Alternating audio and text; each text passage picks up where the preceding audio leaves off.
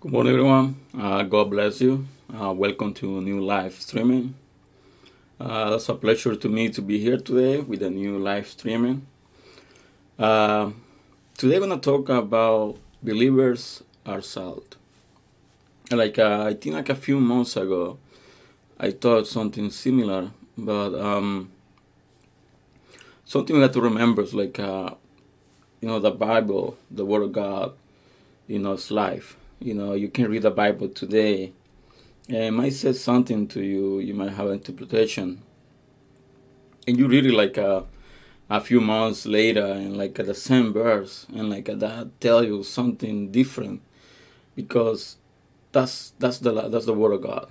It's life, and when you read the Bible, you know you get instruction. You're instructed about everything that God has been giving to us through the Bible. So the Bible says in the, the book of Matthew, chapter 5, verse 13, says, uh, You are the salt of the earth. But if the salt lost his flavor, how should it be seasoned? Is then good for nothing, but to be thrown out and trampled underfoot by men. So the Bible says you are the salt of earth. What I mean? What uh, be the salt means. And when we see we as the salt, that means like um, we are different. We made a change. Even like uh, you get into a group of people, and this group of people like uh, they got like uh, they are frustrated.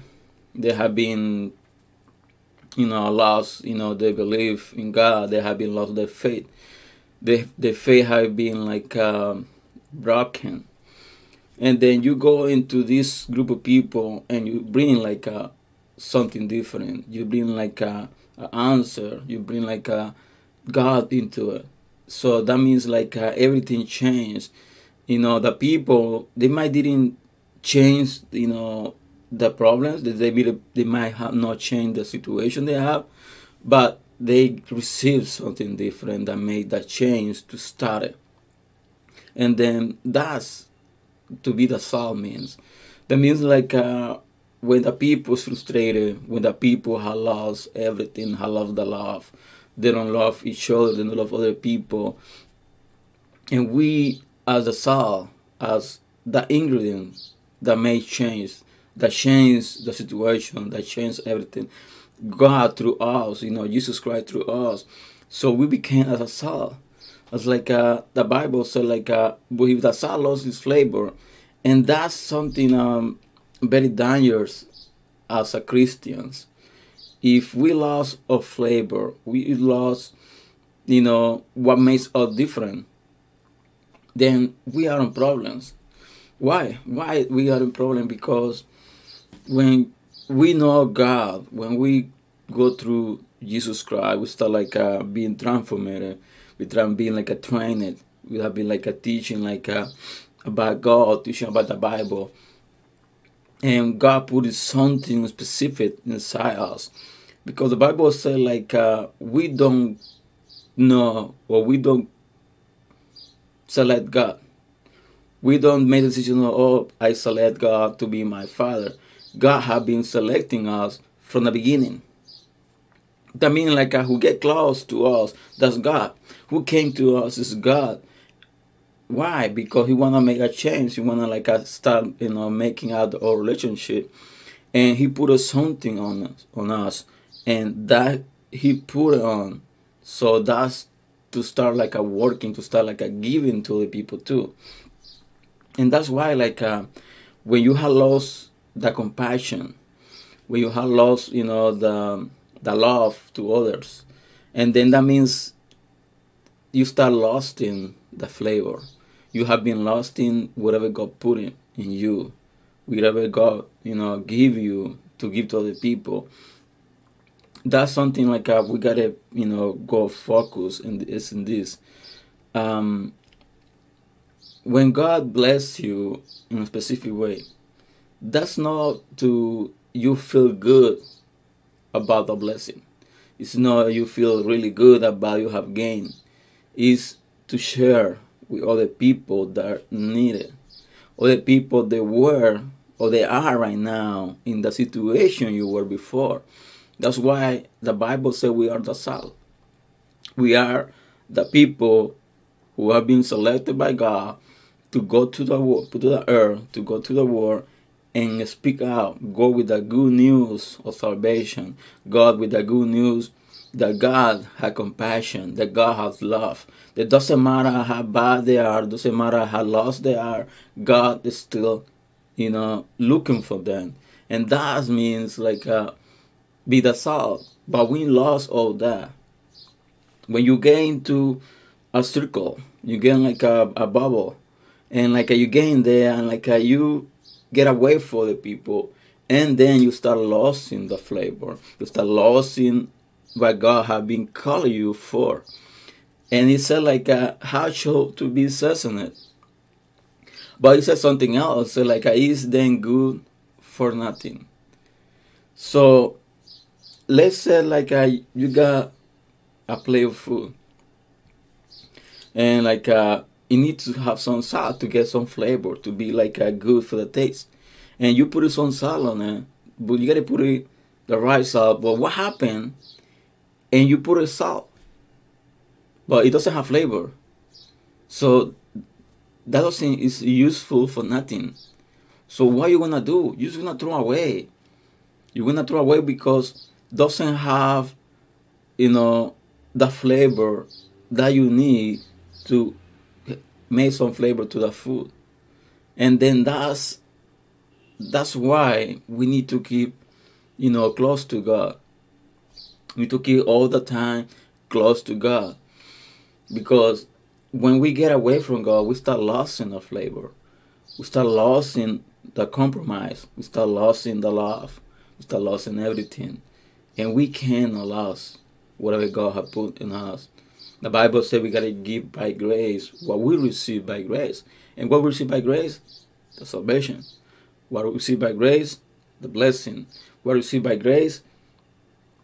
The communion we can we now have with God. Because the communion between God and the man had been lost. You know, when the, the man sinned in the paradise and then was necessary to be sacrificed to be able to, you know, to pay for our sin. But Jesus Christ came to this earth and he gave his life for safe. Not only for those people who have accepted him, for the whole world. And but we need as people, as believers, we believe in God. We believe in everything that God have done, everything that God can do and then we became like a salt. We became the salt who give flavor to a herb that had been lost its flavor. But you gotta be honest. That's a lot of people over there that they said they know God. They said they believe in God, but they didn't have experience with God. They don't have like a relationship with God because that's very easy to say like oh i know about god i believe in god but what you believe from god what you believe that he can change you you believe like he can like uh, give you a new life what you believe. And as believers we believe like he is so powerful to make everything new to change everything. But we as the christian we as the body of jesus christ we have a call. And our call is to preach about the gospel, to preach about the word of God, to bring life where all those places where they have lost, to bring compassion to those places where they have lost, to bring love to those places that have been lost. That's our job. That's you know what he got been called. We the Bible said as believers, we are the salt but not a salt like uh, they have been lost the flavor. You gotta be a good salt. A salt like a can season the food, can those people who have lost everything. We have a specific call. We are not called to the body Jesus Christ used to be part. we are called to be part of Jesus to do his job. We have a job to do and we cannot lose the flavor. We cannot lose all that that God has been giving to us. We need to share. We need to share to other people about salvation. We need to share to those people about how you feel to be close with God. We need to share to those people why it felt to serve God the right way. But we need to be as the salt. We are compared as the salt because we can make that change. Not we as a human, but God through us can make that change. But He's the one who gives the flavor. He's the one who makes everything change. He's the one who do everything new. He's the one who take care of everything. But we are the instruments that the flavor go through to the earth. So think about it and reflect about the, you know, think deeper about if we really are acting as a good salt or we have lost the flavor. The flavor that God had put in us is still strong. And that happens sometimes with some food. Some food you put a little bit salt and the salt is not too strong. So you gotta put more salt on it to to make a change.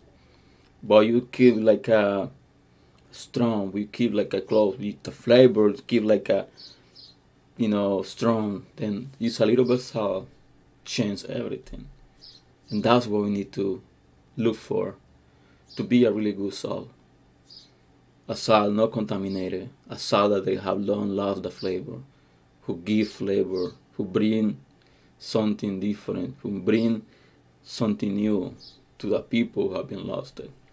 So this is the that have been the the reflection for today, and uh, I hope have been blessed to you. And I ask to share, to share this video and and think about it. Think about like uh, how we are. Think about like uh, how you were in the beginning when God, you met God the first time. There's still the love in there. There's still the you know, the fire inside you to look at or the fire have been going down. Think about it.